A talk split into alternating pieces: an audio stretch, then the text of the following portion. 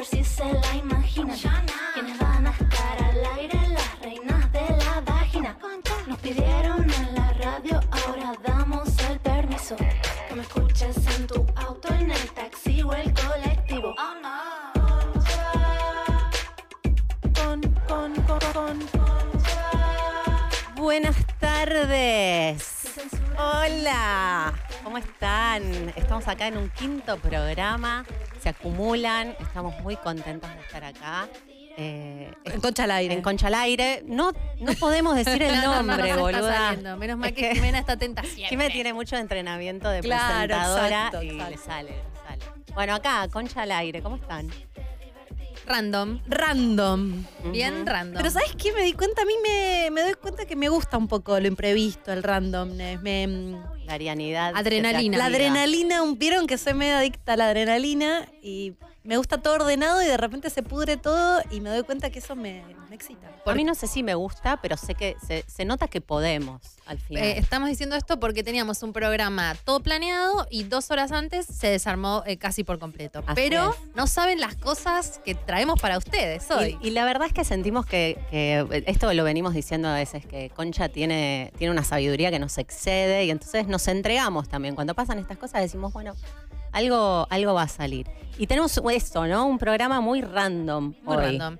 Dijimos, Eh, dijimos, dale. ¿no? ¿Qué, ¿Qué pasó esta semana en la que no nos vimos? Estábamos eh, hablando eh, hace unos días de qué podemos hablar en este primer bloque. Y dijimos, bueno, la Pascua nos parece algo muy importante porque fueron las Pascuas. Eh, ¿A ustedes les gustan las Pascuas? ¿Es una festividad que, que- cómo es? Cada vez me siento más lejos de la religión y también de las fiestas, eh, como de, de la imposición de la festividad. Lo único que me dieron ganas, que esto no pasa en mi familia, es del- de la tradición de los juegos para los niños. Eso me gusta. Sí, a mí me dio pena que ya no nos juntamos tanto con mi familia y los huevos y no sé qué, eso lo, lo extrañé un poco. Pero tiene una energía redensa la Pascua porque es muerte y resurrección. Entonces, viernes, sábado se pone medio pesuti. Yo lo, yo lo sentí muy intenso, como sentí un, un, Yo estuve más un bien bajón, muerta. ¿eh? Sí, sí, sí.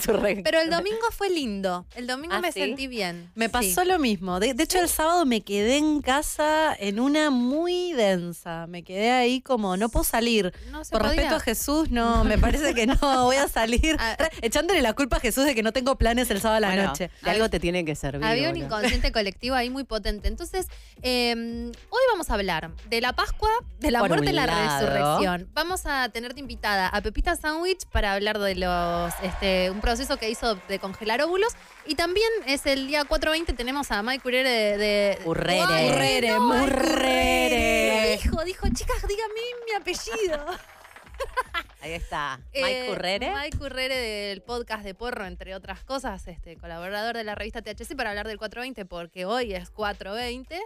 Y mm, pueden hablar y opinar de todo eso, o de lo que quieran, del BDSM, de las tetas, de lo que quieran, de lo que venimos Hoy es concha randomness. Manden mensaje de lo que sea. De lo que quieran. Al WhatsApp desde, desde el exterior, 54 11 911. 9 54 911 4041 9660 solamente audios por favor este colaboren con data random de lo que quieran estamos para escucharles. Algo muy lindo igual de la Pascua, para mí, que yo tampoco estoy muy cerca de la religión, pero sin embargo ya saben que a mí Jesús me gusta mucho y, le tengo, está en un lugarcito especial de mi corazón la- el catolicismo. Eh, es que en nuestro grupo de WhatsApp que tenemos con Fabio, que es nuestro amigo italiano, se propuso un, eh, un mini ritual de renacimiento, porque en realidad, pensándolo más conceptualmente, las Pascuas hablan de un renacer, de morir, de ir a las profundidades y renacer. ¿lo hiciste? No, Yo tampoco, me encanta. Hola, pensé que Porras, iba a ser la ni única. contestaron o sea yo, no, yo contesté, contesté. vos dijiste lo voy a hacer en la Yo no y dije nada porque no lo iba a hacer. No, no No, podía hacerlo a esa hora, después me olvidé. yo quiero decirle a los oyentes que se clava mucho el, vacío, el espacio vacío en los chats de, de Concha. Boluda, hay Es mucho tipo, de pronto, chat. tipo, chicas, la fiesta. Hay mucho chat. Hay como eh, que dosificar. Primero, tenemos cinco chats de concha más. de distintas cosas. Más. Con- más, Ocho. más de ci- Yo los ocho conté el chats otro con día. distintas personas. Sí, y ahora va a haber más. O sea Concha, concha shows, concha makeup, tenemos concha con los contadores, tenemos conchas. Y en nuestro chat de Concha, Conchaverso. Conchaverso, y en el Conchaverso, el propio chat, en la, en la génesis, de repente Dalia se levanta inspirada y a las 7 a.m. te clava 25 chats hablándote de 25 temas. Y vos decís, A mí no me funciona, a las 7 Abrís AM no puedo. No Prendamos puedo una vela, vayamos a esta fiesta de reggaetón. Che, también leí este libro, está buenísimo. ¿Y cómo se siente, no? Y el dentro de tres semanas en la radio para mí hay que traer a... Y yo tipo, Dalia, son las 7 y media, ¿qué desayunaste, boludo? Sí, No, posta. además este lunes estuviste así. No sabes si me dormí o, o pasé Nunca largo, dormiste. Porque, claro. Para mí nunca podría dormiste. ser cualquiera de las dos. Bueno, ¿y Qué vos la. Pascua qué onda? No, para mí la Pascua fue, fue re fuerte esto. Me sentí así muy down y, y hablé con Fab para, para hacer este ritual que nadie hizo, pero yo lo hice. Y, mm, y me sentí, me sentí muy, muy como tocada por esta energía muy densa, jueves, viernes, sábado, y el domingo súper bien. Me, me hizo bien, sentí esta sensación de resurrección. Y estábamos hablando antes de salir. eh, gracias por darme el pie para recomendar el podcast que hicimos con Edu Mangia. Tengo un amigo que es cura. El año pasado estuve en un proceso como de mucha sanación, muy profunda, desesperada. Terminé llamando a un cura, la bruja terminó llamando a un cura como, flaco, mira, ni sé quién sos, ya no sé qué hacer, este, a ver si me podés ayudar. Y Edu me súper contuvo y grabamos un episodio muy lindo sobre la fe. Lo pueden encontrar como Fe, el podcast, que se llama La bruja y el cura, es como una parte dentro del podcast de fe. Y, bueno, es un episodio muy lindo donde hablamos de, eso, de esa sensación de cómo la fe también te hace recuperar un poco el sentido de la vida. Cuando todo está perdido, lo único que te queda es agarrarte de la fe. Vos, yo, yo creo que cuando empezamos a, a- a preparar esto y dijimos, vamos, a- hablemos un poco de la resurrección, eh, vos dijiste, sí, sí. Y siento que en el, yo que te conozco, en el último tiempo hiciste un. Tocaste, fui- fuiste a, lo- a los tres días del foso y después resur- resurgiste. Muy, muy en el fondo, ¿eh? Posta, yo creo que acá abriendo nuestro corazón, una vez más. ¿Por qué no? Eh, no, posta, el año pasado fue como ultimate. Me pasaron demasiadas cosas y nunca había ido tan eh, abajo. Y terminé en, la iglesia. Porque, no sé, porque era un, un clásico, ¿viste? Cuando ya no sabes. Mismo yo que tengo muchas herramientas espirituales o de terapias, y fue como. Fui a- a lo básico, a la, más allá de la iglesia, sino como la energía de la iglesia, ni siquiera la iglesia como institución, sino lo sagrado, eso que, que los curas pueden abrir, que los po- podemos odiar, podemos querer prender fuego a la iglesia, podemos como tener muchas cosas en contra de la institución, pero sí son los mayores alquimistas, tienen herramientas que nosotros no tenemos y pueden hacer limpiezas posta muy profundas. Algunos. Otros No se dedican a, a tocar niños. Bueno, Claro, no todo el cura. Ok, perfecto. Y de eso hablamos un poco en el No todo episodio el cura. No todo el cura. Eh, eso hablamos un poco en el episodio de La Bruja y el Cura. Así que si están perdidos, si necesitan resucitar, un- un- un- hablar un poquito de la fe, ahí hablamos mucho con, con Edu y la gente tuvo muy buen feedback, se emocionaron un montón. Y comparto un poco de esta experiencia de resurrección personal. Mi, mi domingo, estaba pensando en esto, mi domingo de Pascua transcurrió yo mirando La mala educación, la película de, de Almodóvar, que habla un poco... o de sea, los curas es- pedófilos. De los Exactamente. curas, Wow. de la educación O religiosa. sea, vos fuiste fuerte, dijiste, es el domingo de Pascua, la fecha más importante de toda la cristiandad. En tu Estoy- cara, Cristo, curas pedófilos. Estoy tratando de acordarme, yo festejé la Pascua el sábado con mi familia, fuimos a almorzar a lo de mi tía porque mis viejos se iban de viaje. ¿Tus hermanos? No, tu no hermano están. se fue y tu o sea, soy eh, la única que acude a estas fiestas del lado de mi familia, pues mis hermanos viven afuera, entonces fui a comer con mis viejos y mis tíos y mis primos.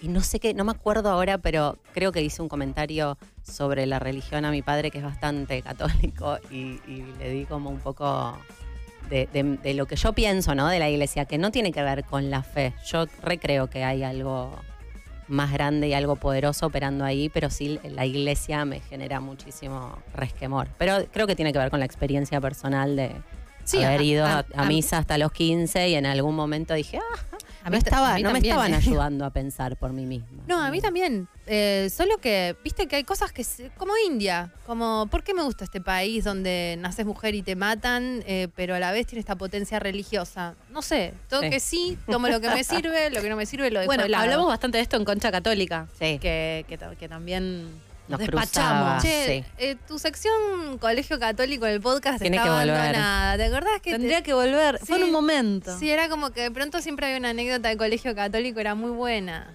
Bueno, pero estarás más lejos de eso. Sí, estoy bastante más lejos. Mi- mis Pascuas fueron bastante laicas. ¿Ustedes sienten que resucitaron últimamente? ¿Sienten que este domingo de resurrección les trajo a colación algo de Yo los creo últimos que tiempos? Mi estado es- eh, de, de ser escorpiana es todo el tiempo estar en esa sensación de estoy muriendo, estoy viviendo, estoy muriendo, estoy viviendo. Yo siento que vos. Ah, Hoy estoy hablando de ustedes. Dale. Yo siento que vos te conocí, estabas medio muerta y, y re- planta. en- en- ¿Eras medio potus? No, no, no eras potus. Era mentira. potus. Ella Pero se a com- autodeclaró. Yo digo que soy po- Pero era a potus. comparación de lo que sos ahora, te viene un proceso de renacimiento muy fuerte, pero no Muy de un día lento. para el otro. Yo siento que lo de Al fue más rápido.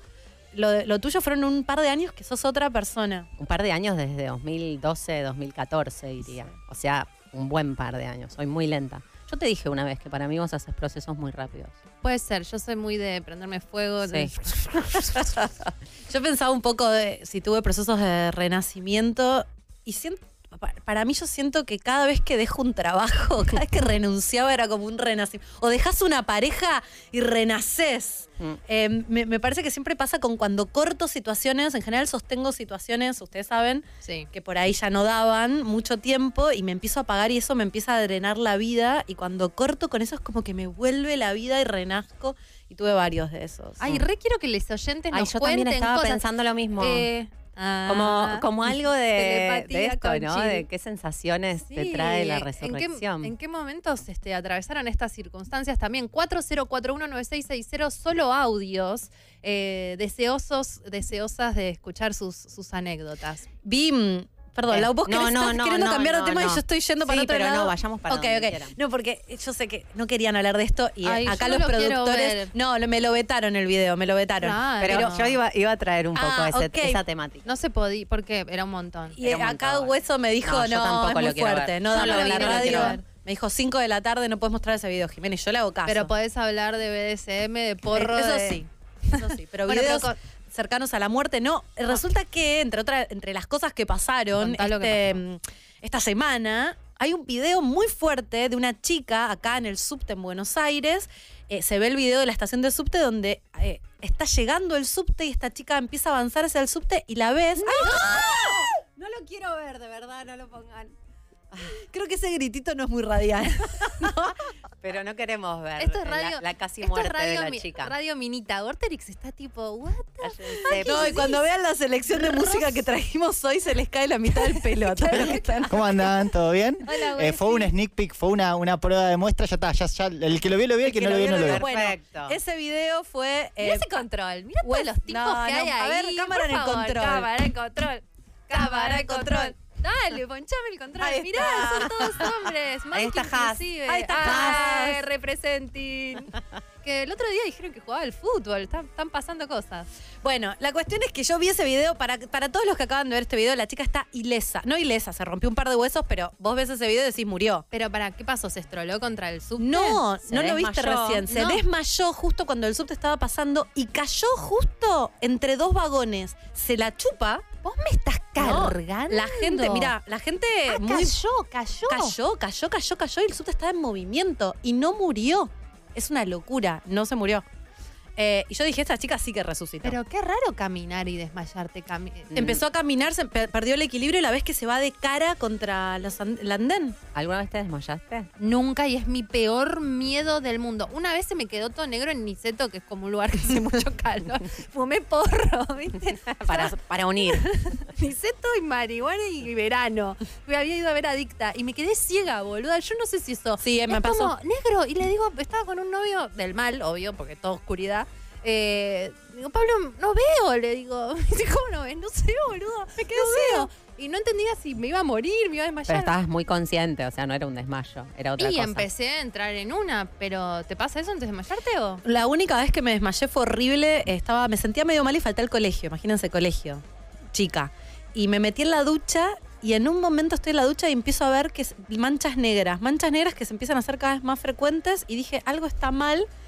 No, un nivel de indignidad. Caí envuelta en la mampara desnuda, mojada. Gorda, La ducha re peligrosa, Re peli- amiga. No, tuvo un ángel que me salvó. Escucha esto. Como la de En-. Exacto, es que me hizo acordar a eso. Está viniendo el tema, está, Está teniendo lógica tema. este programa. Ella, eh, ella cae en el medio de los dos vagones. Si se la daba contra el vagón, capaz que se mataba. Y yo me pasó lo mismo. Yo caí entre el inodoro y la pared. Si me la daba contra el inodoro, me desnucaba y me mataba. Caí en una porción del baño que era imposible que cayera mi cabeza ahí. Y con el golpe me desperté. Mm. Y me puse a llorar. Bueno, Ay, mínimo. sí, es re traumático. ¿De qué te reís, Ay, no, ¿Cómo- horrible. Ay, Jimena, sos tan rígida que, que, tipo, ¿te parece mal llorar cuando No, te das la cabeza no. contra el video? ¿Me estás jodiendo? No, boludo? no digo que me parece mal, pero fue todo muy indigno Ey, es porque. muy- estás muy vulnerable, Ay, desnuda. Sí, sí, Como sí. que te despertás y gorda, decís, what the fuck. Horrible. Yo me desmayé en un Pharmacity. Laura es prolija hasta para desmayarse. boludo. Por lo menos estaba en tema sanidad. También me sentía muy mal y fui al Pharmacity a comprarme, creo que me sentía, estaba menstruando y, me sentía a baja presión. Eso es un aviso de que hay un mensaje. Ah. Ahora, ahora le damos pie. Eh, pero... mm, No, eso no es, es ¿Eso qué es? aviso de chivo de que no digan marcas. ¡Ay, la puta madre! Bueno, cosas que tenemos que aprender. No lo, no lo dijimos hasta ahora, es la primera vez. Ay, ¿cuánto- ¿Cuántos nos permiten? ¿Cuántos? Ay, son dos amarillas, la tercera es roja. Ah, claro, ok, pará, porque yo también dije un boliche. Yo soy más de, de expulsión directa, pero bueno, vamos a... otra ahora una amarilla. una Otra amarilla. oportunidad. Eh, cuestión que fui a este lugar. farmacia. Sí, donde venden cosas para curarte, entre otras cosas, y barritas de cereal. Y fui a buscar un medicamento porque me sentía muy mal y estaba en la fila parada esperando entre dos góndolas y se me apagó todo y me caí redonda, redonda Gorda. literal, ¿eh? De los pies a la cabeza, en, o sea, para atrás. No, ¿y te golpeaste? Claramente, sí. ¿Y, y qué? Pero no me pasó nada, me llamaron a la ambulancia, me llevaron al hospital, me hicieron una tomografía y no pasaba nada. Pero raro desmayarse y caerse así. Y fue- es medio traumático levantarte y decir, ¿Dónde ¿qué estoy? pasó? ¿Qué pasó? Pero ¿Y por se qué te me apagó están la- mirando todos en ¿Se esa te apagó posición la de tele? vulnerabilidad? Sí, Con- total, sí. Qué locura. Tenemos un audio. A ver de qué se trata. ¿De qué? Oh, ¿De la- qué de la todo lo que dijimos? rusa. Hola Conchas, hablando de resurrección, el domingo 4 de la mañana volviendo a la costa tuvimos un accidente en la ruta con mi novio, sentimos que nos íbamos a morir, pero no nos morimos, fue como una muer- no muerte, no resurrección, pero fue algo muy fuerte y nos quedamos medio tocados por ese tema.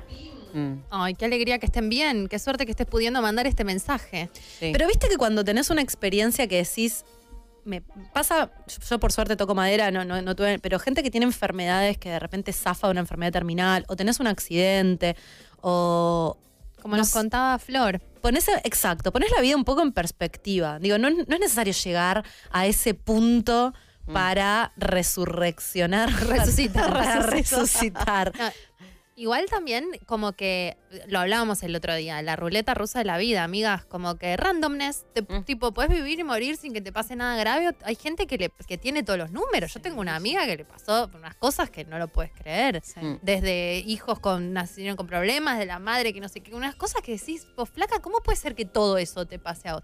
Es realmente, a mí me genera mucha ansiedad que te pueda pasar cualquier cosa todo el tiempo. Es medio India, volvemos a traer India en el sentido de que creemos que podemos controlar la vida y de repente randomness. Randomness. Randomness. Randomness. Tenemos un audio más, a ver. ¿O no? Estiramos. Hola estiramos. Conchas, Eh, quería contar que recién estaba viendo el desmayo y no sé si va con el tema, pero una vez me desmayé eh, en pleno ensayo, eh, en una sala de ensayo y me caí y me di la jeta contra la batería, una batería que tenía metal, me rompí, me abrí toda la nariz, así que nada, lo de esta piba me pareció como que como que lo mío no fue tan grave al final. Las cosas en perspectiva. Yo tengo una amiga que se desmayó y, y se cagó. O sea, No. entonces se levantó en un coto. Ay, perdón, dije marca de. Perdón, no nos echen. La, la próxima es roja. Boludo, nos falta medio equipo, estamos jugando con una y media ahora. Y además, la farmacia esa, que vaya poniendo guita, porque ya la gente salió a comprar bombachas. Como, Es no verdad, paramos de hablar El de eso. supermercado también. Bueno, lo que quiero decir es que esta amiga se desmayó y no solo la, indigna, la indignidad de, de levantarte y haber perdido el control y que haya gente alrededor, sino que toda la gente estaba toda cagada, un horror. Pero- Mm, Puede pasar que pierdas el control de las esfínteres cuando te desmayas. No, el desmayo es un tema o terrible. sea, Es un cagá antes de salir a la calle. Quiero que sepan que no íbamos a hablar de esto. Surgió el caca desmayo. Pueden, pueden decir lo que quieran. Podía pasar, Que porque cuando nos ponemos así. favor. Un audio más. Hola conchas, ¿cómo están? Eh, hablando de resurrección, eh, hace poco fui a buscar las llaves de mi nuevo departamento y cuando estaba cruzando Avenida Kramer y Mendoza se me enredaron los pies y me di la cabeza contra el cordón y terminé cuatro horas en la guardia. No, se me enredaron. Así inauguré el departamento. Obviamente los ahumé y tiré agua bendita por todos lados. Ay, por Las amo. favor. No, igual Se me por ahí- enredaron los pies, me repasa. Una vuelta me caí en la calle y eh, nos habíamos recién despedido en una esquina con una amiga y me doy vuelta para ver si ella se había dado cuenta que yo me había caído porque me daba mucha vergüenza y veo que un señor le avisa, se cayó tu amiga. Boluda. Qué No, vergüenza. mato. Sí, me ha pasado en la calle palo. Eh, una chica, no sé por qué, no sé por qué que tiene que ver con nada.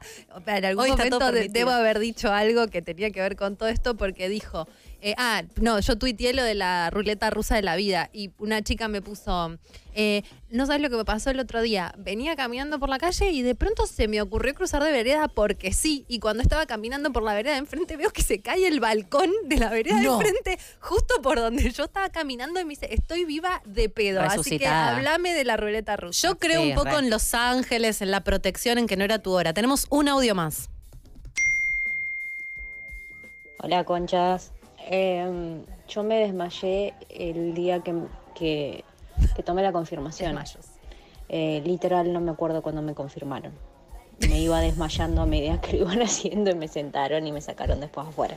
Un blackout protectivo. Mucha ¿no? gente que se desmaya en los actos. Imagínate en el casamiento. Mm. Desmayarte debe haber un montón de historias. Una de mis amigas, Paulita, era la banderada y siempre se desmayó sosteniendo la bandera en el colegio. No te bancás la presión para Sí, mí. era algo que, que- que pasaba, ¿viste? Escuchen, también nos pueden mandar mensajes a arroba concha podcast, a nuestro Twitter, ¿eh? Pueden tuitear y sus anécdotas de desmayos, de porro, Pintó. de óvulos, de Ay, maternidad. yo puedo hacer el, el match porro, porque porro y desmayo van de la mano a veces. Mi primera, me- la primera vez que fumé, básicamente me terminé encerrando. No sé si estaba desmayada o qué, pero me encerré en el baño y no me pu- no pudieron abrir la puerta a mis amigos porque yo me, me tiré como sobre la puerta y estuve ahí como, no sé, cuatro horas, cinco horas hasta que pude salir. No. ¿Vos me estás cargando? Lau, no, sabías Ah, anécdota. tenés Sí. muchas anécdotas de desmayos, amiga. Pero no me desmayé, o sea, eso fue de fumada. De la primera vez que ever que fumé porro. Pero quedaste tirada cuatro horas. Quedé tirada cuatro horas. No es normal. No sé. No.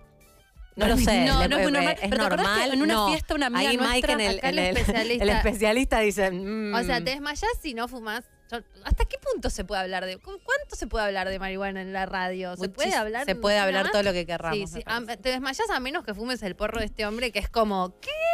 Tipo, antes y Una un después bendición. en la vida. Una bendición. Bueno.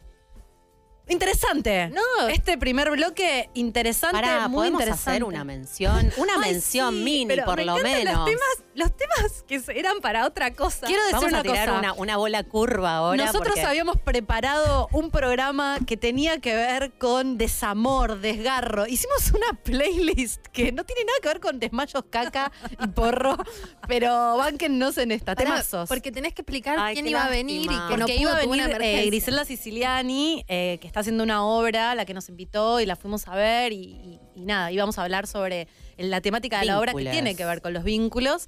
Así que... Tuvo una que- emergencia quizás con, con algo de desmayo no vinculado, no, lo ser. sabemos. Sí, espero que no haya averiguar. habido caca involucrada. Em, pero em, sí, va, en otro momento va a venir.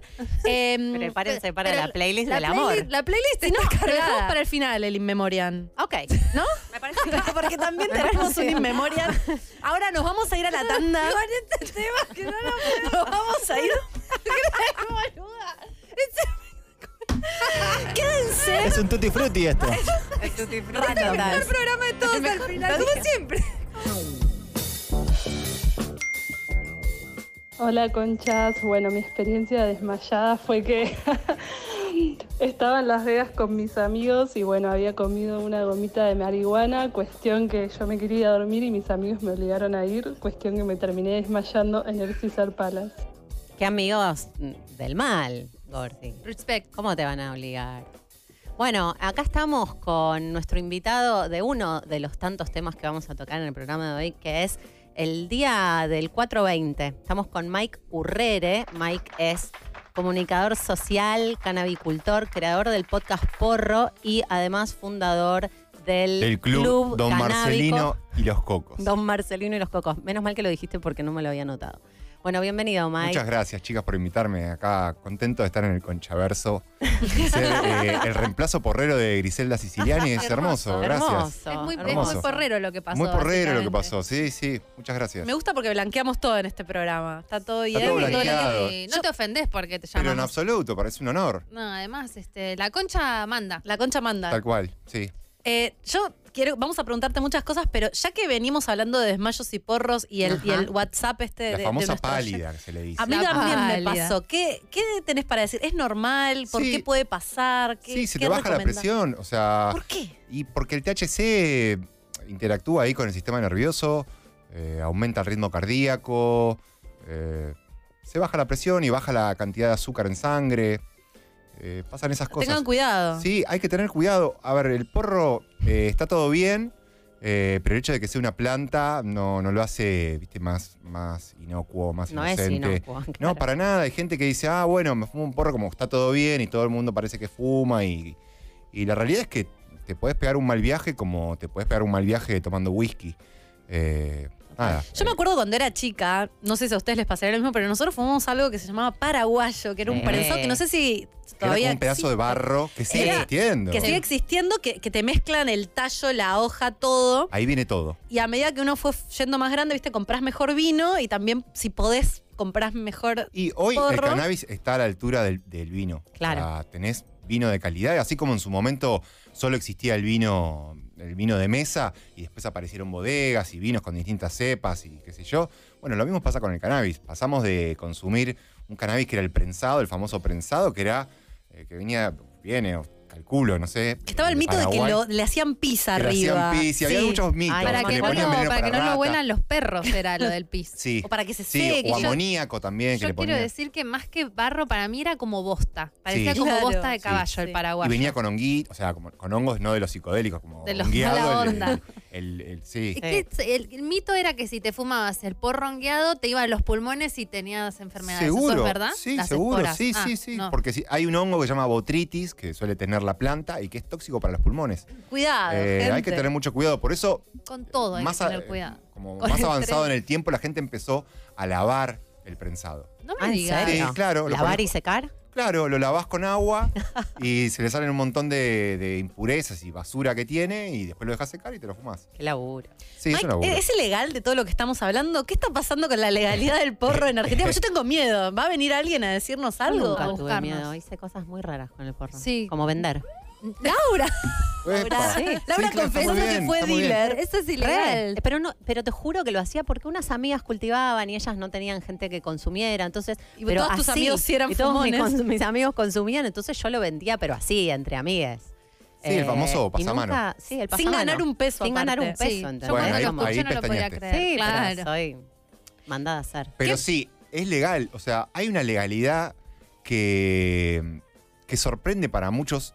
Yo creo que en parte tiene que ver con, todo lo que pasó en, medio de la pandemia, ¿no? Como eh, pasaron tantas cosas fuertes que, esto de que está pasando con el cannabis quedó como en un quinto plano. Y la realidad es que hoy, eh, comparando con, con lo que pasaba hace muy poco tiempo con el cannabis, ¿no? De repente, no sé, de Calamaro diciendo que linda noche para fumarse un porrito y comiéndose una denuncia, a cualquiera de nosotros este, yendo a un recital y que te agarraban con un, con un porrito eh, y te metían preso. Y hoy, con la, con la ley 27350 de cannabis medicinal, eh, entran a la app Mi Argentina, se registran con, con un médico que los aprueba, que, que les hace una indicación, no es una receta, sino que les indica cannabis. Hoy los médicos les pueden indicar cannabis. La indicación es como, como si el médico te indicara, no sé, vos estás ansioso. salí a correr. Exacto, salí a caminar, hacer gimnasia, bañate, ¿no? Fúmate un Eh, porro. fúmate un porro. Bueno, si vos vas al médico y le decís, mira, yo, yo consumo cannabis porque me ayuda para descansar, o porque me duele la espalda, o porque tengo un dolor crónico, o porque tengo epilepsia refractaria. ¿no? Hay un montón de patologías que hoy eh, se descubrieron que se, se pueden tratar con cannabis, como paliativos del dolor también, muchísimo para el dolor. Eh, entonces, hoy nos encontramos en un contexto en el que vos, registrado en el ReproCan, que es el registro de programa del cannabis, que es, es un organismo nuevo del Estado que se encarga de regular el cannabis. Entonces, vos podés portar en la calle hasta 40 gramos de flores secas. ¿Cuánto es, 40 gramos? Es un montón. Sí, es es un un Pero montón. o en sea, porros mm, tamaño estándar. y ponele que son 80 porros haciendo. ¡Ah, un y montón! Sí, Ah, es un montón Ponele real. que cada porro tiene 0,5 gramos, más o menos, y armás un porto bien. Disclaimer, no hagan esto en sus casas, no estamos incentivando el consumo de sustancias, pero contanos un poco más. Eh, tenés que estar... O sí. tenés O que, sí, pero mesuradamente. Claro, te- tenés que estar eh, registrado en el ReproCan. No es que Sí. si yo tengo 40 gramos, pero no estoy, no tengo tu tarjetita, vos nos mostrabas en el. Te corre la ley vieja y va Y además también lo podés llevar en el avión. Yo tengo muchos amigos que consumen marihuana y que están como, vas, te presentás, decís, esta es mi tarjeta, este es mi porro, ok, subís y ya no tenés que andar pegando porro Pero en el depende sur qué o donde vas destino. viajando. Por, por el país. En, el, Ah, Argentina. Dentro ¿eh? del país Ah, podés viajar por todo el país en avión con tus 40 gramos legales de porro. Es una Wow. locura. Es una locura. Es una locura, locura. total. No pensaba en las épocas de guardar el porro en café, en Yo el auto, hacía. yendo de vacaciones, como Claro. se acabó. Claro, ya se Se acabó. Siempre y cuando estés anotado en el ReproCan, porque sigue vigente una ley que se contrapone, que es la 27737, eh, que todavía sigue penalizando la, La la tenencia. tenencia. Mm. Eh, nada, es. ¿Qué es lo que piden los militantes, los activistas Sí. que piden la legalización o la despenalización de la marihuana? ¿Qué, qué está pasando en, esta, en la escena en Argentina hoy con respecto a eso? Hoy lo que se pide es el consumo responsable adulto. O sea, que no tengas que pasar por un médico, que no, que no tengas que patoli- eh, patologizar a- al usuario de cannabis, básicamente. Ajá. Porque si bien existe el ReproCan, hoy estamos como peleando un paso más, que es el de poder consumir cannabis o portar cannabis sin tener que eh, acudir a un médico. que- Justificarlo como sin tener que justificarlo. Sí. Simplemente es eso. Eh, pero bueno, eh, las circunstancias son propicias Son- como para Está muy favorable. Parece que va a Está muy pasar. favorable, está súper legal. O sea, vos anotado en el ReproCan como cultivador puedes tener hasta nueve plantas en floración eh, y, o seis metros cuadrados eh, de cultivo, que es un montón. O sea, Mm. podés sacar kilos. Eh, Yo quiero decir, bueno, 40419660 para que nos manden mensajes de audios de historias de porro lo que quieran preguntarle a Mike. Aprovechen, tenemos 15 minutos más para que le pregunten al king del porro, lo que quieran. Y también, eh, hoy es- est- estás acá en realidad, además de porque no vino Griselda y porque te queremos mucho, porque lo conocemos de otro lado y le tomamos mucho cariño. Este, porque hoy es el 420. ¿Por qué es 420? Eh, ¿Qué se conmemora hoy? Que es el, el día de la marihuana. Contanos un poco de eso. Sí, el 420 es un término, o una fecha, mejor dicho, que se popularizó y tiene una historia medio tirada de los pelos, porque mm, cu- cuenta una de las historias que empieza en California con unos estudiantes eh, del secundario que salían del colegio y a las 4 y 20 se juntaban a fumar. Estos tipos Cuenta la llamar- leyenda. Cuenta la leyenda, imagínate. que- Hermoso, quién- un grupo de puede- porreros. ¿Quién puede aprobar esta historia? Pero bueno, Anda a chequearlo. Anda a chequearlo, ¿no? Eh, pero bueno, estos tipos se hacían llamar los Waldos. Parece que el nombre los Waldos viene porque se paraban en una pared, o sea, de, de wall, ¿no? Como todo Ah, así. es un montón. Sí, es Todo un mentira, montón. estamos de acuerdo. Parece que tenían buena onda con los Grateful Dead, ¿no? Como un grupo muy contracultural yankee. Y esto pasaba en los 70. eh, también dicen que eh, eran pibes que salían del colegio, que tenían como esas detenciones, ¿viste? Que hacen como en los colegios Sí. que te dejan como. Ellos terminaban a las 3. Y o sea, te guardan ahí y te- una Se hora. quedaban hasta las 4 y a las 4 y 20 era el momento en el que llegaban a la plaza a fumarse el porro. Entonces, ese horario que se fue como perpetuando en el tiempo y se fue como pasando de boca en boca, quedó en la historia y después la High Times lo, medio lo reivindicó y hizo una publicación con lo del 420 y de ahí quedó la fecha, ¿no? Como cruzado el 20 del 4, quedó como una fecha Ah, internacional. Claro, porque en Estados Unidos es al, Es al revés, No, sí, mi no, claro. mente, no, No, mi- yo mi tampoco había hecho ese mente- link. Mi mente lo asociaba con lo taurino, te juro, con la planta, con el Día de la Tierra, que es en dos Ah. días, como algo de la conexión con la Bueno, naturaleza. Pero si nada querés que ver. también. Todo que sí. Si querés también, porque la verdad que vale todo. O sea, Sí. ya está, quedó 420 por la, por la historia que sea, pero más o menos esa es la historia que se cuenta. Claro, es como el 9-11, el día de las Torres Gemelas, el 4-20. Exacto. Claro. Perfecto. Sí, O sea, entonces. el 20 del 4. Exacto. Sí, el 20 del 4. Y a las 4 y 20 es como un horario canábico, como para prenderse un porro. Por- porque Ah, es un como día. el día del eclipse, ¿no? Que a tal Exacto. hora es el eclipse, haces un ritual. Claro. Y hoy así. hay, hay convenciones este, Claro. internacionales sobre la marihuana aprovechando el 420, Sí, festivales. hoy mundialmente, o sea, Mundial. Eso es, es lo que es quiero mundial, saber. se ¿Por qué? popularizó ¿Por qué es mundialmente. mundial? Y se eligió esa fecha, se eligió esa fecha para, para conmemorar el cannabis y reivindicar el orgullo canábico y el consumo ¿no? responsable. Tenemos un mensaje. Dale. A ver, ¿qué dicen los oyentes? Las oyentes. Yo tengo una pregunta eh, porque no sé bien qué onda eh, porro y ansiedad. O sea, me encanta fumar porro, pero me pegan tipo altos ataques de pánico a veces. Eh, quiero saber si hay tipo de flores que no producen eso. No lo sé, no tengo tanta data, así que me gustaría saber. Qué buena pregunta. Me sirve. Qué bu- Y yo tengo otra que se me acaba de ocurrir. Bueno, vamos con la de... Sí, sí, pues sí, no, desde ya. digo, para Eh, no olvidarme. Sí, con la ansiedad hay todo un tema.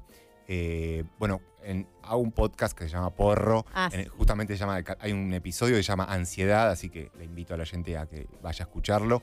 Eh, y hablamos justo de ese tema porque fue un tema que nos preocupó durante la pandemia. Eh, con Mauro haciendo el podcast nos encontrábamos de repente fumando un montón de porro. Y, y al contrario de lo que uno creería, nos sentíamos tal- muy ansiosos, ¿no? Como nos generaba mucha ansiedad.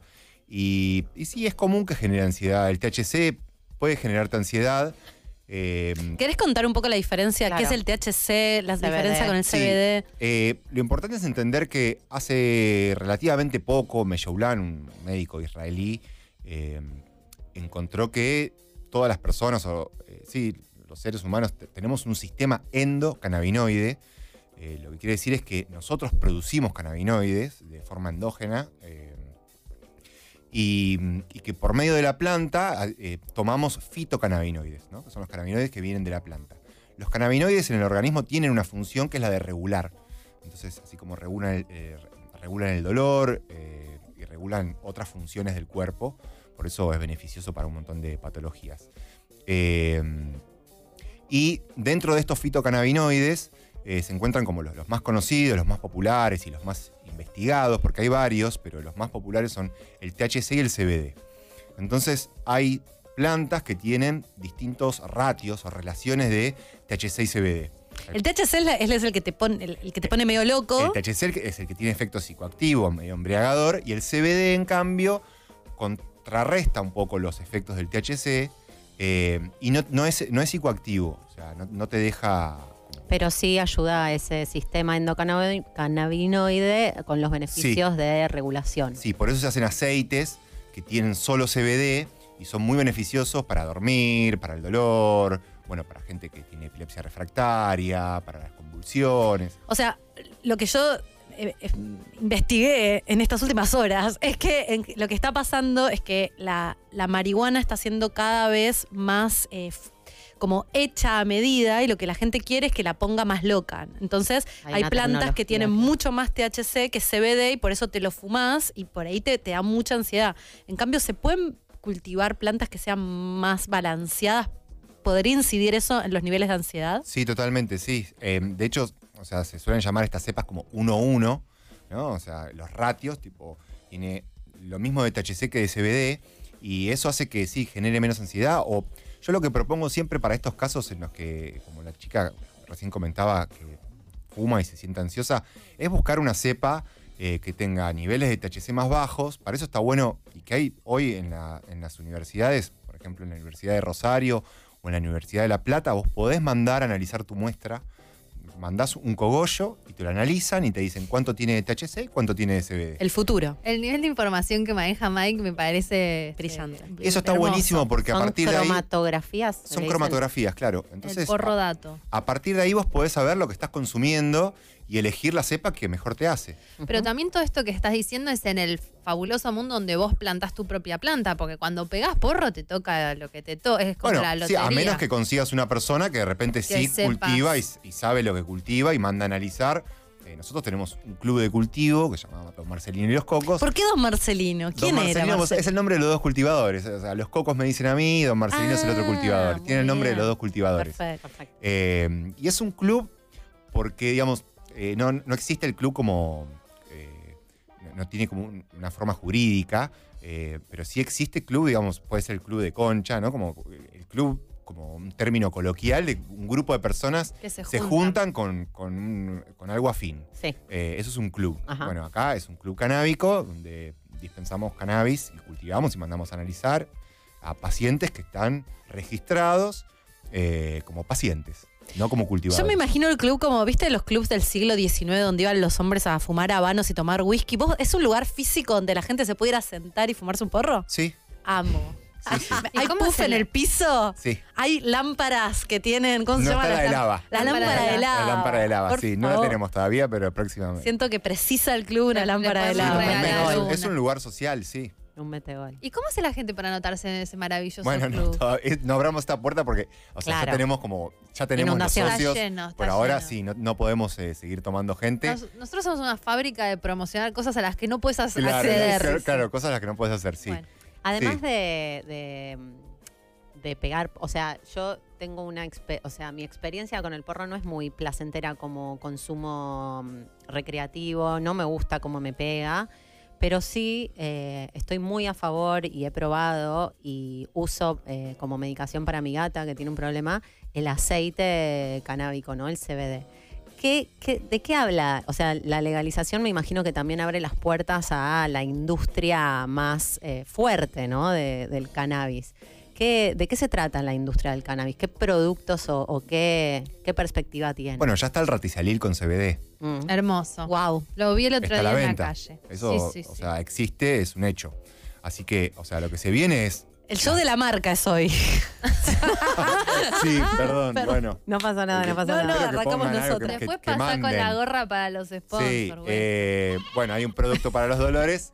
Eh, Mucho el producto viene- para los dolores. que viene con CBD. Mm. Eh, y sí, se viene la Big Pharma, se viene, o sea, la industria viene, viene por ese lado. Hay algo de que de la no legalización que tiene que ver con la industria farmacéutica no queriendo. Y sí, en Estados Unidos, por ejemplo, eh, la- eh, hubo mucho lobby de parte de, de la, de la medicina más, eh, alopática. claro, más alopática, porque, bueno, no querían repartir la torta, ¿no? Como, eh, en síntesis es eso. O sea, hay un gran negocio ahí y de repente no querían que se permita que las personas puedan cultivar su propio cannabis. Porque los tipos dicen, eh, decían, porque al final se terminó probando, pero eh, decían, bueno, no, no podemos permitir a una persona que cultive cannabis porque de repente no sabe cómo cultivarlo, puede tener eh, restos de fertilizantes o metales pesados, entonces deja de ser medicinal. Como un cuidado... Cualquier cosa. en- sí, cualquier cosa, muy tirado de los pelos, muy en función de cuidar su negocio, su kiosquito. Eh, la realidad es esa. porque sí. Hoy leía una nota, perdón, para, para meter algo más que me parece muy interesante, que hay también una industria, no necesariamente con, con el cannabis eh, eh, que, te, que te pega con psicoactivos, sino con el cannabis como especie, ¿no? Y hay una industria del plástico, o del plástico, es como un reemplazo del plástico. Digo, siento que hay mucho, hay muchas industrias que sufrirían si los usos de la planta se, se extienden y se, y se industrializa y, se, y crece la tecnología, ¿no? en relación Fue a uno de los motivos de la previsión en su momento, Exacto. porque era una planta que digamos, tiene un montón de propiedades y de recursos para explotar, desde bioplástico, papel, eh, tela, ropas que se pueden hacer con cáñamo. O sea, se pone en contra un montón de industrias que hoy por hoy están haciendo muchísima plata, El plástico y la farmacéutica, Sí, ¿no? sí. pero a la vez Grandes también monstruos. hoy eh, mucha gente la está viendo y muchas, muchas industrias están invirtiendo en cannabis. Yo estuve viendo un programa donde de repente había unas como si fuera galpones llenos de plantas, con una lógica muy extractivista, como si fueran las. Sentí que era la misma lógica de las vacas yendo al matadero, teniendo las plantas ahí produciendo y produciendo y produciendo y produciendo. Eh, como que un poco el propósito de, o el espíritu de la marihuana, que yo siento que es más de, compartir, de que circule, de sustentabilidad, también se lo va a terminar cooptando el capitalismo. ¿Cómo lo ves? Sí, mira, tuve la suerte de estar en 2019 en California, fui a un evento eh, a cubrirlo para la THC, eh, la- que se llama Emerald Cup, eh, que es en el Triángulo Esmeralda, y es una copa de, o sea, es, es un, es un campeonato, por llamarlo de alguna manera, acá también hay copas canábicas, donde, donde compiten cada uno con su cannabis. ¿Como los perritos? Como te muestro mi, te muestro mi porro. Sí, claro, sí. O sea, lo que se evalúa, porque siempre se suele pensar como a primeras que lo que se evalúa es la potencia. Decís, ¿cómo probás cinco variedades distintas y. y Como una cata de vinos, cuál es una la cata de mejor? Pero acá lo que se evalúa es eh, en términos organolépticos. Como Gente que sabe mucho. La Es lo rica. que sabe mejor, la rica, la Ricarda. Eh, esa es la que gana. Eh, y bueno, en esta, en esta copa, ¿no? que, que aglutina como a todos los farmers de California, que son segunda generación de cultivadores, que hicieron mucho dinero en su momento en la ilegalidad, y ahora con la legalidad se encuentran con un montón de impuestos que tienen que pagar y que no pueden solventar, y de repente sí la industria grande ¿no? se los está comiendo, y el lema en su momento era Choose Small Farmers, elijan a los pequeños cultivadores. Y, mm, es un poco en suerte lo que nos toca, al ser cola de tren, nosotros poder ver eso y poder eh, eh, eh, promover lo que son las economías regionales o las pequeñas economías, ¿no? Porque eh, lo que se viene es, eh, nada, son ballenas eh, con un montón de plata que, claro, van a dejar a los pequeños cultivadores este, afuera del negocio. Es como que luchan contra eso hasta que se lo comen. O Hasta si que se se lo comen. en Bueno, eso. ellos están ahora mismo en la lucha. En la Sí. Perdón. tenemos que tenemos que ir a una tanda, te Pará, tenemos me encantó. que Siento pedir. que, que- quiero que venga, Sí. hable de hongos, después que venga, hable de Vos otra Totalmente, cosa. sí, y claro. así. ¿Querés ser columnista? ¿Querés ser columnista? Sí, Federico. totalmente. Me están proponiendo ¿De drogas? Sí, Sí, sí, no lo que charlamos, no. pero acaba de suceder. Pero Sí. yo lo sentí, yo lo Sí, vi. dije, re. Esto es porque tiene el hongo ahí, quería hablar de marihuana y hongos. Ah, llegó. Sí. Ahora en el corte tenemos próxima par de hongos. preguntas. Me Sí, encanta. totalmente. Bueno, Mike, ¿dónde te puede encontrar la gente? Tenemos que ir a la tanda. Eh, me pueden encontrar en los cocos, guion bajo DTW. Eh, En Instagram. En Instagram. Y también en Don Marcelino y los Cocos, que es la cuenta de Instagram de nuestro club. Al Y- que no pueden acceder. Sí. Por ahora. Por ahora no pueden Mírenlo acceder, pero muy pronto. Y también me pueden encontrar en Twitter como arroba amigueurrere. Eh, así que esos son los lugares donde me pueden encontrar. Muchísimas Buenísimo. gracias, Mike. Nos vamos con este temón de Rosalía. Pienso en tu mirá. Random. A la vuelta, congelamiento de óvulos. Porque sí. Bueno, mi anécdota toca un poco todos los temas. La primera vez que fumé porro me desmayé, terminé en el hospital con suero, etc. Y entré en un viaje en el que pensé que estaba muerta, así que fue una especie de resurrección. Abrazo. Me gusta eso, Me que se puedan hilar Para todos mí, los temas. drogas y resurrección tienen, están unidas. Al final pensamos que era random y todo tiene sentido con Vamos todo. a ver cómo el tema que nos convoca para este tercer bloque de este programa ecléctico se une con el porro y la resurrección. Estamos en comunicación directa con Pepita Sandwich. Pepita está en Nueva York. Pepita es ilustradora y autora de cómics. Hola, Hola, Pepi. Hola, Hola. Pepi. ¿Cómo va? Hola, ¿cómo están? Qué lindas. Me Ah, encanta este espacio, universo. Está muy psicodélico atrás, el fondo me encanta. Es la idea, es la idea. Bienvenida. Bueno, muchas gracias por invitarme. ¿Me escuchan bien? Perfecto. Sí, Estamos mirando para arriba porque la tenemos ahí en la pantalla Claro. a Pepi. Muy bien. Acá estoy. Em, Sí, estoy como eh, en el más allá, porque estoy acá en, en New York y a veces, bueno, eh, es como cuando llamabas con el, con el teléfono de línea que se escucha con delay, pero yo los escucho re bien. Perfecto. Estamos hablando con Pepi porque Pepi, además de ser una gran ilustradora, eh, hizo, empezó haciendo cómics con medio en chiste y ahora se puso bastante existencialista en tu última fase. Yo la sigo hace un montón. La pueden buscar en arroba pepita sandwich. Eh, fabulosamente contratada por el Washington Post, que no es poca cosa, me parece un montón, argentina, ilustradora, mujer. Yo querría Eh, preguntar cómo llegó, no sé si da, pero después vamos a hablar. Este, sí, sí, es re interesante también cómo, cómo, cómo llegó hasta ahí, porque es un montón. Y que hizo un cómic muy hermoso que lo pueden este, ver ahí en arroba pepita sandwich sobre su experiencia de congelar óvulos, que nos pareció súper fuerte e- ese tema, que hace un montón que queríamos tocarlo de alguna forma en concha, que sea este, alguien argentina en el Washington Post hablando de eso, y además con cómics, como que tenía un montón de cosas que nos gustan y queríamos entrevistarte por eso, que nos cuentes un poco sobre esta experiencia y el feedback súper fuerte que tuvo de un montón de mujeres.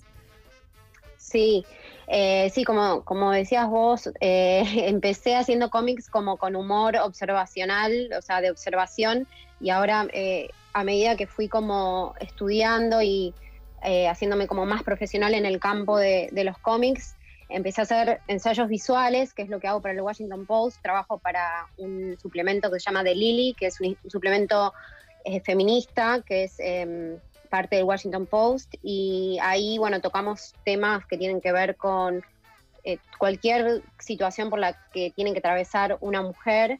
Eh, así que yo en general parto de mi propia experiencia, de una experiencia íntima o personal y trato de hacerlo lo más universal posible para que la gente también no se sienta sola o, que pueda también relacionarse con lo que yo estoy escribiendo y dibujando. Y bueno, en este caso eh, hablé de mi, de mi experiencia congelando óvulos, que fue en, este enero, el enero pasado del 2022. Yo acabo de cumplir 36, o sea, tenía 35 cuando lo hice, y es como que el 35 en las mujeres es un número que aparentemente es como, no sé, eh, medio apocalíptico en cuanto a la fertilidad. Em, y bueno, yo lo, lo venía pensando un poco sin decidirme, eh, no estaba segura de, de atravesar ese proceso. Eh, y ¿Estabas, bueno, estás, finalmente... barra, estabas en pareja cuando tomaste esa decisión? Sí, yo estoy en pareja hace 10 años. em, lo que pasa es que nosotros, bueno, mi pareja es músico, él es baterista, así que se va mucho de gira. Y em, nosotros nos mudamos a Estados Unidos en- hace más o menos 5 años. Y bueno, la verdad que mudarnos acá fue como un poco volver a empezar en cuanto a lo profesional. Entonces se nos hacía un poco difícil decidir sí o no. Em, en general, cuando yo pienso, digamos, si tener hijos o no, em, dudo bastante. Por un lado, me parece como algo que, que me encantaría descubrir. Siento que es, eh, no sé, en, en mi caso personal lo veo como algo que quizás es revelador o creativamente inspirador y es, bueno, mucha responsabilidad también. Pero como que también si lo pienso pragmáticamente, no me parece una gran idea. o sea, eh, como que lo veo también como tiene, conlleva tanta responsabilidad para estar en otro país, en, un país como Estados Unidos, que es bastante eh, difícil por momentos, individualista y estando solo sin, sin familia cercana, eh, también lo veía bastante difícil. Entonces, como no estaba haciendo nada al respecto, no estaba decidiendo si sí o si no, dije, bueno, por lo menos voy a hacer algo y voy a, a introducirme en este universo de congelar óvulos em, que bueno, es, también se llama vitrificación de óvulos, que es básicamente preservar óvulos que uno tiene hoy para el futuro. Em, así que me, me empecé a investigar un poco con varios médicos. em, y bueno, finalmente tomé la decisión de viajar, tuve que quedarme un mes en Argentina. Para Ah, ¿lo hiciste en Argentina? proceso. Sí, sí, lo hice en Argentina porque en Estados Unidos es carísimo. carísimo. O sea, Mm. ya sabemos que la salud en Estados Unidos es muy cara en, todo, en todos sus aspectos, pero la, la salud reproductiva incluso más. Y mm, sale aproximadamente 20 mil dólares en tratamiento con medicación y todo el proceso. Em, y en Argentina sale más o menos 2 mil dólares, un poquito menos quizás. Em, así que bueno, era como una diferencia abismal. Y bueno, eh, sí, me resultaba como muchísimo más conveniente y también, em, no sé, como en lo personal iba a estar más acompañada si lo hacía en Argentina. Eh, así que bueno, decidí viajar. Sé que acá en Estados Unidos muchas empresas eh, corporativas, digamos, sobre todo las empresas de tecnología, están em, dando como beneficio congelar óvulos. O sea, es como ¿Cómo, cómo, las, cómo es eso? No Como en el plan de salud de cuando te contratan incluye el congelamiento de Para que óvulos. no te tomes una licencia de maternidad en los próximos cinco años. Wow. Claro, es como que te dicen, mira, si vos querés congelar óvulos, te lo pagamos. O sea, dentro de, por ejemplo, Amazon, Google, eh, están, están ofreciendo ese beneficio, digamos. Entre mil comillas. Sí, sí, es, ya Entre es mil ma- comillas. manipulación de de la vida humana directamente, ¿no? Claro, y es como que decís, bueno, ¿hasta qué punto es, en- es un beneficio o es, digamos, la, el Una capitalismo condición. mismo diciéndote, seguí trabajando y seguí siendo productiva para siempre y bueno, congela tus óvulos, a ver si en algún momento los usás. Medio Walt Disney y todo, no sé, como que es raro.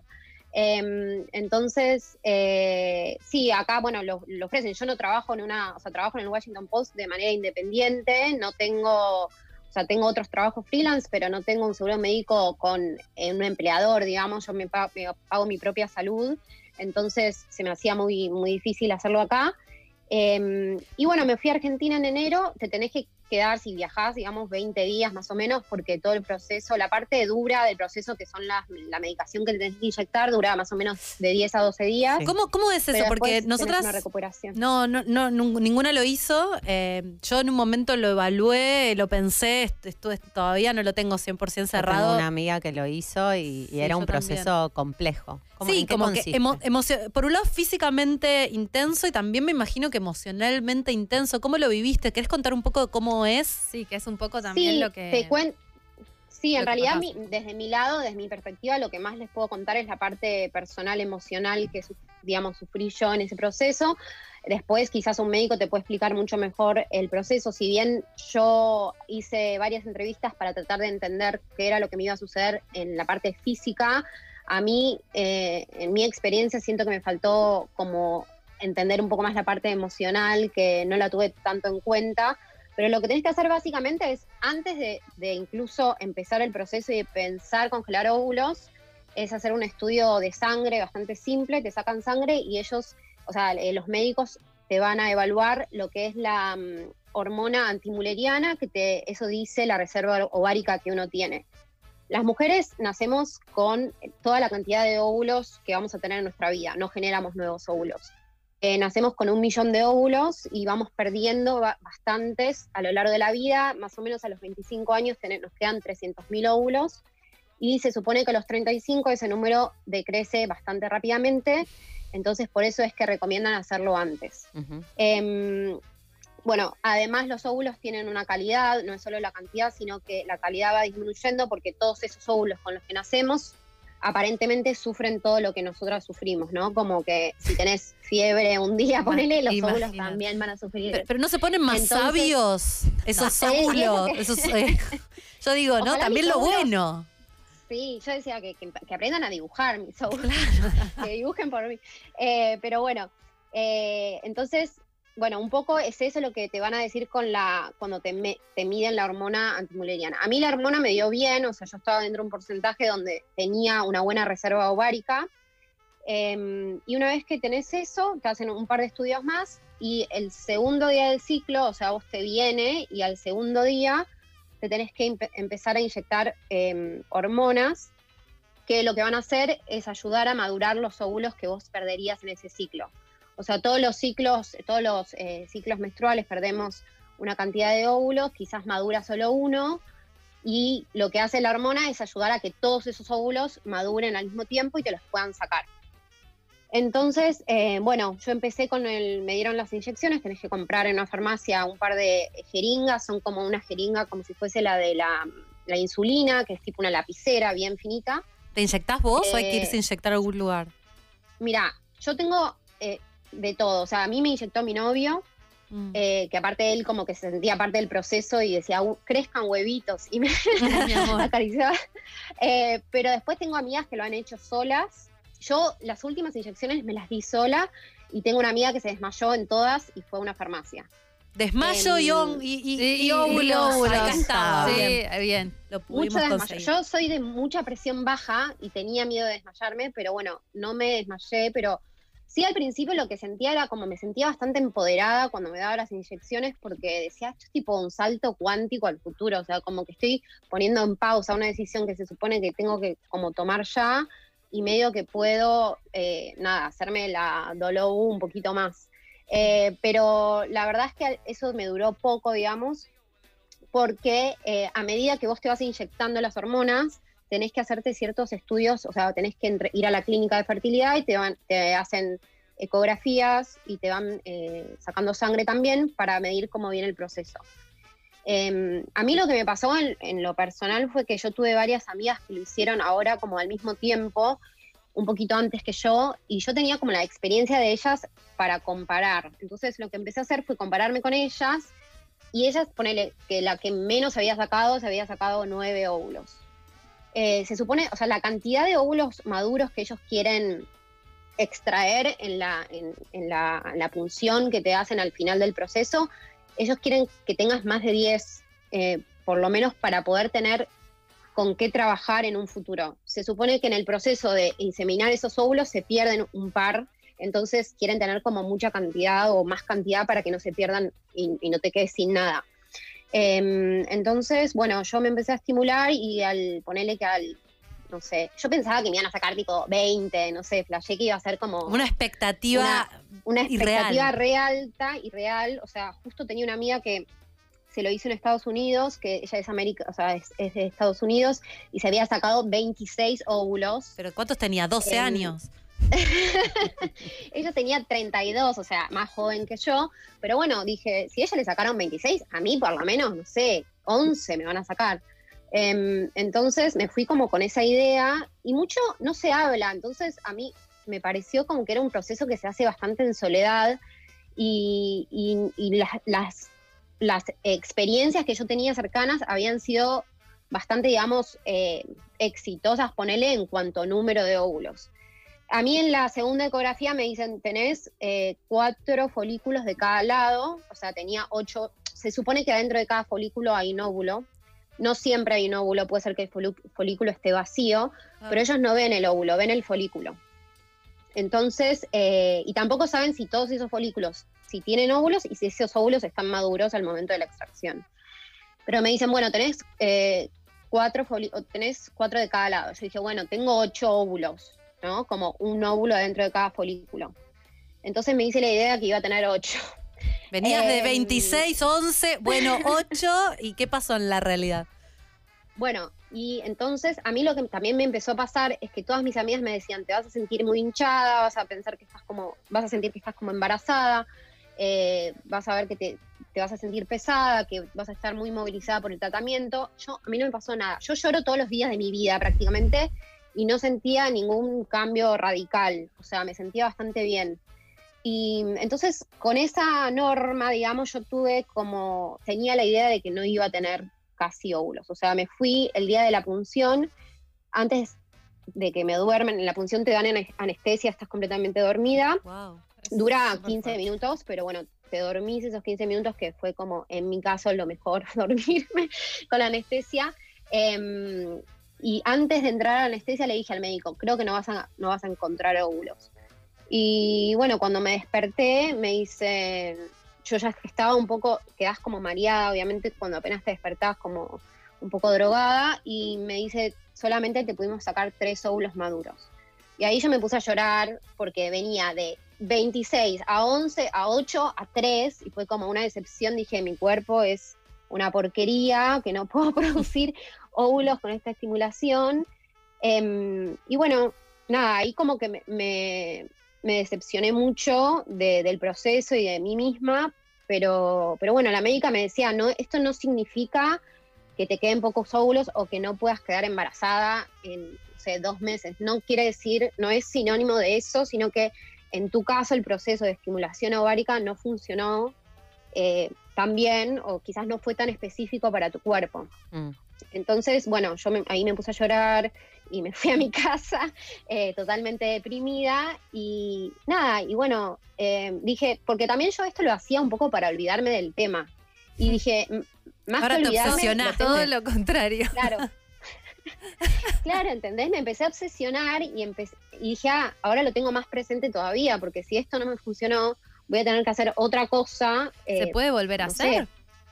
Claro, entonces la médica me dijo, mira, eh, lo puedes volver a hacer en unos meses y bueno, y nada, con esos óvulos vas sumando, eh, pero bueno, es pagar de nuevo todo el proceso, viste, es ir de nuevo, estar un mes, hacer, inyectarte, o sea, no es, no es tan fácil, eh, pero bueno, sí, mucha gente lo hace varias veces. En Estados Unidos hay una cosa que se llama double steam, que es cuando vos terminás un proce- una ronda, digamos, de, de medicación, te sacan, te hacen la extracción y te vuelven a inyectar inmediatamente. Mm.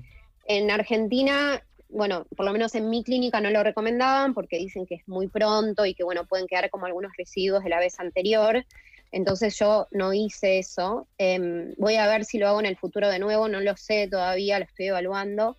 Pero bueno, a partir de compartir mi experiencia Eso, eh, con sí. este ensayo visual, lo que me pasó es que me sorprendí de la cantidad de gente que le había pasado lo mismo, no incluso chicas nada, que ¿no? no le habían sac- no le, que no les habían sacado ni un óvulo eh, nada, y ahí dije, qué importante empezar a compartir como las experiencias y, y que no estemos como solas en todo lo que es fertilidad, porque la verdad es que casi siempre se habla muy en secreto de todas estas cosas. Es muy tabú, Y- ¿no? y es También. Muy vulnerable también, porque en tu caso lo hiciste como una decisión para por un tema de trabajo, si querés, o de. Pero siento como que uno no se termina de animar a, a- contar que está haciendo eso. Y al final a todas las chicas les pasa lo mismo. Comentaron unas cosas muy hermosas. Ahora podemos mostrar el cómic. ¿En qué momento hiciste el cómic? O sea, ¿volviste y te pusiste a dibujar? Sí, a mí me pasa que muchas de las cosas que me suceden, como que las, las termino de procesar a través del dibujo eh, y estos ensayos visuales que a veces parecen eso como muy ex- existenciales o parecen como que estoy tipo triste todo el día, pero no, es como que realmente a mí me servía hacer esto para ver. Y también era, tuve miedo de escribirlo porque fue como, ah, me estoy exponiendo a que quizás eh, soy la única que le pasó esto y soy tipo un fracaso em, de la ciencia, no sé. pero a la vez, pero después me, me la verdad que, que me pareció súper eh, enriquecedor haberlo hecho porque no sabes la cantidad de mensajes, creo que más de 100 personas me escribieron que nada, eso, tuvieron la misma experiencia, que le sacaron cero óvulos o un óvulo y que, mm, bueno, también lo que, lo que tiene la medicina y la fertilidad es que es muy inexacta, o sea, nada de esto, nada, nada en el aparato reproductivo es como muy exacto y todos estos procesos son bastante nuevos en la ciencia, entonces muchas veces se ve como una panacea, viste, congelar óvulos últimamente es como, ah, listo, congelo óvulos y nada, me olvido del tema y capaz que incluso congelando 20, no sé, en el futuro no te sirven o no los puedes usar o te, haces una transferencia y tampoco te, funciona. Entonces, eh, como que no hay una regla y no hay algo que sea 100% como seguro, ¿no? Entonces, eh, nada, cuando hice el cómic, que lo hice en marzo, esto yo el proceso lo hice en enero y en marzo a mí, en general, con el Washington Post, ellos me dicen, eh, necesitamos un, ¿Salimos? un cómic nuevo, entonces yo mando tres ideas, o sea, en general son tres eh, propuestas y ellos eligen una. Yo mandé otras dos como re, no quiero hacer la de los óvulos, tipo, como que estaban, dije, mándole a los óvulos, pero como que la escondí un poco, no, no la, no la escribí tan bien la propuesta y al final obvio que eligieron esa. Eh, Es muy y poderoso bueno, también. Qué bueno que también Sí. hicieron publicar eso. Sí, sí, les parecía como que iba a ser muy útil y tuvieron razón. eh, incluso gente de, de varios países, no solo de Argentina y Estados Unidos, sino de, de México, de Colombia, de, de un montón de países me escribieron, nada, que, que tuvieron la misma experiencia y a la vez no me sentí tan sola. Digo, bueno, por lo menos, eh, nada, sé que, que es posible que pase esto y también me, me- me resultaba interesante compartirlo para que otras personas que, que decidan eh, pasar por ese proceso también tengan en cuenta la parte emocional, porque muchas veces los médicos nos explican la parte física y qué te va a pasar, pero nadie en toda la investigación que hice yo antes de empezar el proceso, nadie me habló como de la parte psicológica y emocional. Entonces creo que es importante también tener eso en cuenta si una persona decide como embarcarse en ese proceso. Em, y, y nada, que te puede pasar eso y estar preparado para que también pueda no funcionar y que no es como algo que, que está mal con tu cuerpo, sino que no siempre todos tenemos la misma respuesta a la medicación y que no todos los ciclos son iguales. Que ya si yo lo hacía en, no sé, tres meses, la respuesta era otra, porque cada ciclo es distinto.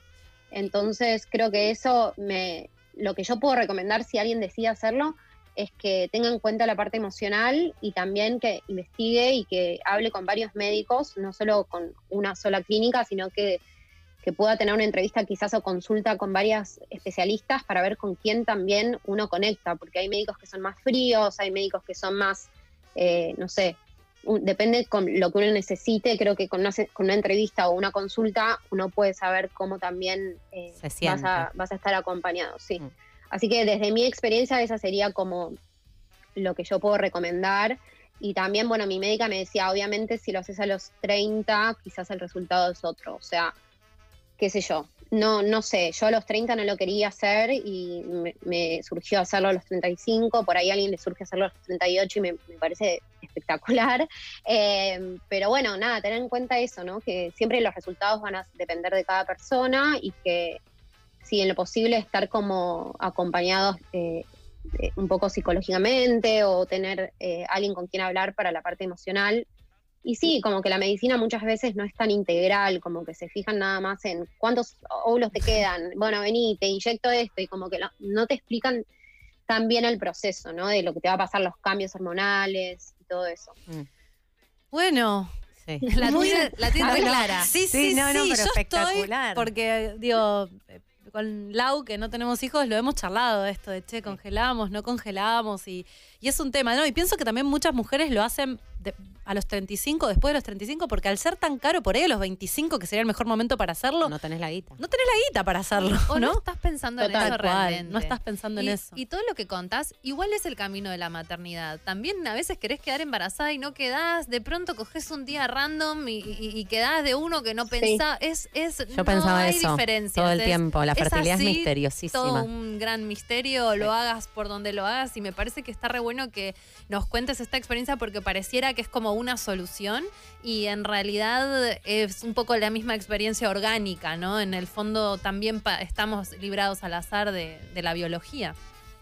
Muchísimas Sí, gracias. eh, Pe- Pepi, ¿cómo, ¿cómo es tu nombre? Porque yo te digo Pepi como si nos conociéramos, Pepita. No, Pepi, me- Pepita me puedes decir perfectamente, me dicen todos Pepi desde que nací. Me llamo Josefina, es mi Ah. verdadero nombre, pero mi familia me puso Pepita, no sé, eh, de- desde que era un óvulo congelado. No, óvulo congelado. Pero eh, sí, eh, me puedes decir Pepi, Pepita. Y bueno, gracias por eh, dejarme contar esto y me parece que está re bueno que hablen de estos temas porque tal cual, no solo congelar óvulos, sino también congelar embriones es otro tema, hacer eh, fertilidad asistida es otro gran tema y, y son cosas que se viven muy eh, en, en las sombras y que está bueno hablarlas para que nadie se sienta como mal o solo o que, que no puede, no sé, salir a, a hablar de eso. Así que nada, gracias por invitarme y, y espero que, las vea pronto en Argentina, cuando Re. vuelva a congelar. Nos tomamos Esperamos, una- unas birras. Muchísimas gracias, Pepi. La gente te puede encontrar en donde, si te quiere encontrar. Y si me quieren buscar en Instagram, soy arroba Pepita Sandwich y eh, si no, pepitasandwich.com o Twitter, todo Pepita Sandwich. Pepita Sándwich. Perfecto. Muchas Sí. gracias, Pepi. Gracias. Gracias a ustedes. Un beso Adiós. grande. Chau, chau. Chau, chau. Bueno, nos vamos. Al final Vamos a llorar en Vamos la tanda a con llorar. este tema. eh, vamos a llorar en la tanda. Hablamos finalmente de óvulos y desmayos. Hubo algo medio Hubo resurrección, algo, ¿no? La resurrección, anestesia. la anestesia. O sea que todo está relacionado con todo. Hola conchas, saludos desde Uruguay. Eh, hablando de este tema de resurrección, eh, estaba en casa sola eh, y me caí en la escalera, me pegué en la cabeza y se supone que llamé a mi abuela y yo de eso no me acuerdo.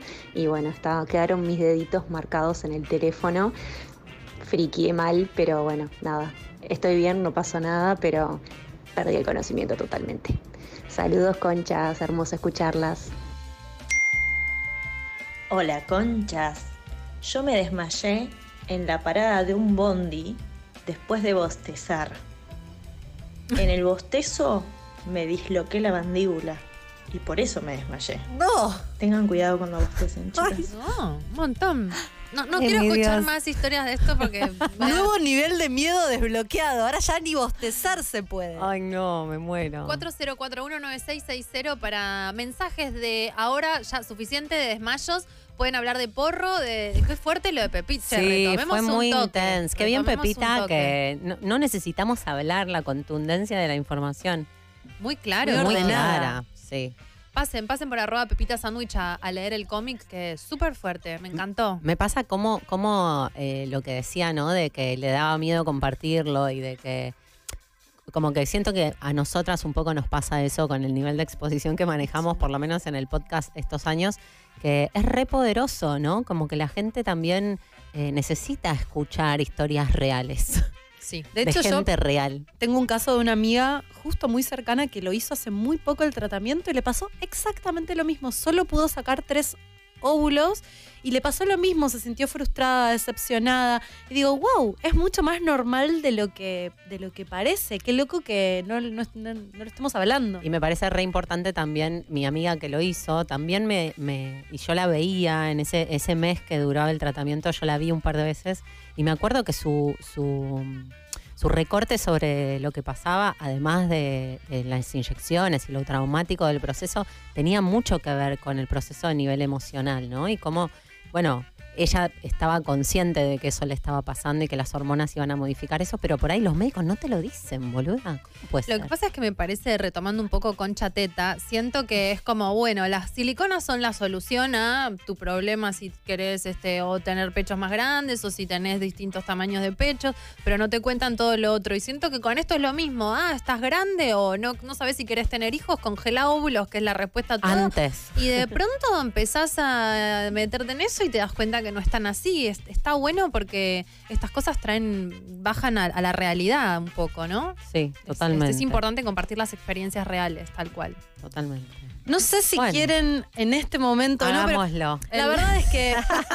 Lo que nos quedó. La verdad es que eh, nos centramos de una noticia muy triste de una persona que ha marcado nuestras vidas, la señora Hilda Bernardo, una actriz que eh, todos la hemos conocido. Acá las chicas decían eh, de chiquititas. Falleció hoy, creo, hoy hace, hace unas horas. 101 años, Hilda, una de las primeras actrices argentinas. Hacía de mala, yerba mala nunca muere. dice. Yerba mala nunca muere. Sí, yo me acuerdo mucho de ella en Celeste, siempre Celeste. Yo veía mucha novela de chica, esto ya se sabe. Ahí, eso es de Celeste, ¿no? Celeste. y Estamos viendo imágenes. la de Hilda. amaba. Es la señora en telenovelas para mí. Que aparte Hilda te- tenía la Te misma edad siempre, siempre era vieja. La amo. Eso te iba a decir. Es como siempre vieja. ¿Y ahí qué estaba haciendo de bruja? En chiquititas hacía de Era la de- bruja mala. malísima, era malísima en Sí. chiquititas.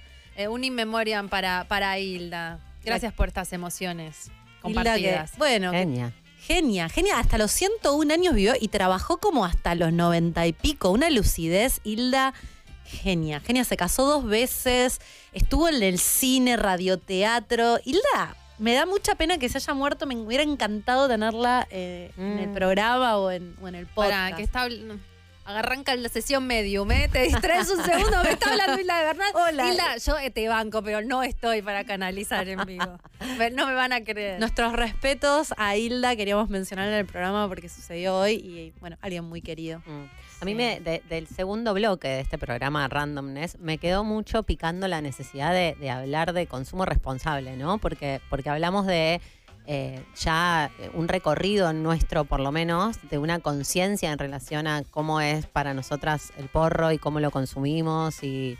Pero siento que mucha gente por ahí se queda con la idea de esto que decía Jimeno, de no estamos promoviendo el consumo. Para mí el porro es algo re eh, importante de hacer con conciencia, ¿no? Como, como los psicodélicos. Si escucharon en nuestros podcasts que hablábamos de, de psicodelia, que, que tenemos dos. eh, bueno, esto lo decimos un montón y me parece deja- bien dejarlo claro también en la radio, ¿no? De que son sustancias poderosas. Que no nos caigan las cartas documento. Esto es no muy por las cartas documento, porque de, de verdad me parece re importante eh, a, a quienes bueno, no, no, no, no tienen tanta experiencia saber que es algo importante, no es joda. Somos ¿no? nuestras madres diciendo, chicos, el porro te hace mal. Viste, cuando tenés como 40 decís, al final mi vieja tenía razón, te enrosca el porro. No todo el mundo, a mí me pega súper. Digamos que pega ¿Fumás mal. mucho todo no, el tiempo? Nunca. Bueno, no No. fumo mucho todo el tiempo.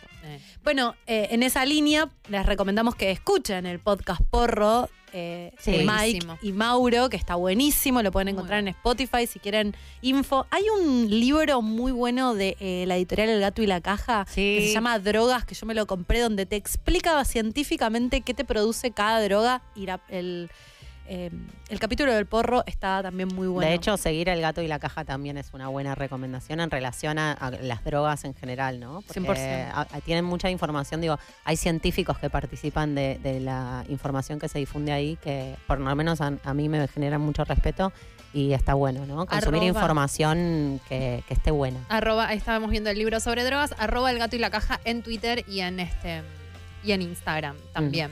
¿Tenemos algún mensaje sobre estos, sobre las drogas, sobre la maternidad, sobre el congelamiento de óvulos, sobre qué otra cosa? Sobre Hilda, sobre la resurrección, sobre la muerte. WhatsApp 40419660 o nuestro Twitter arroba concha podcast.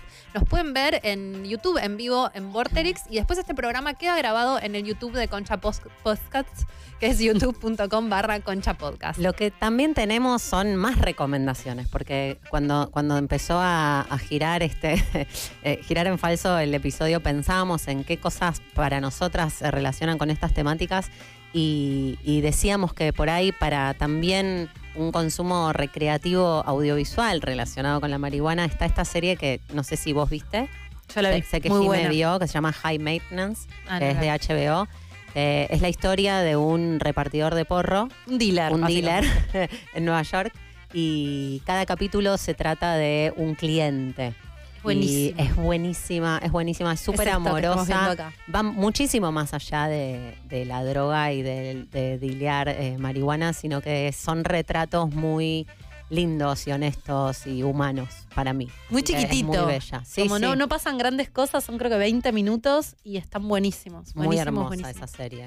Y hablando de porro, Weed también, ¿no? Una Ah, mega gran serie. serie. ¿Sabes que no la vi? Alta Yo motomami. tampoco la vi. ¿No la viste? No la Es vi. muy para vos, te va a encantar. Sí, me Yo igual estoy frustrada porque la estaba viendo que te diga, no sé en qué, no voy a decir el nombre, eh, un coso de videos, y de pronto me quedaban cuatro capítulos y me lo sacaron, entonces no vi al final, pero lo vi casi todo. Es una serie sobre una madre que mm, se separa del marido y no sabe bien qué hacer y empieza... En lugar de mamá cultiva, mamá vende. Sí, pero mamá vende, pero mami high class también, ¿no? Como una señora medio de una casa muy grande en Estados Unidos, creo que Los Medio el. Breaking Bad del Faso Sí, sería. exactamente. Ahí está, y ella, a ella la amo. eh, tiene una cara de buenita y se empieza, se, se libera en todos sus aspectos y se empieza a agarchar a los dealers en cualquier lado, como que empieza a hacer cualquiera. Y me, me cae bien. Nancy Botwin es un ejemplo a no seguir, pero que querés, que querés ser Nancy en tal caso. Así que recomendamos sí, Weed. Y me gusta porque también se tornó. Íbamos a hablar de la resurrección, pero hubo mucha muerte en el programa. Porque. Concha es así. Concha toma vida propia y, y las cosas van pasando. Em, y pensábamos. eh, Temática muerte, renacimiento, experiencias cercanas a la muerte. Hay una, esto lo recomiendo mucho yo. Hay una charla de una mina que se llama Anita Morjani, que ella tenía un cáncer terminal. Los médicos le habían, dicho que- le habían dicho que se iba a morir, o sea, era irreversible lo que tenía.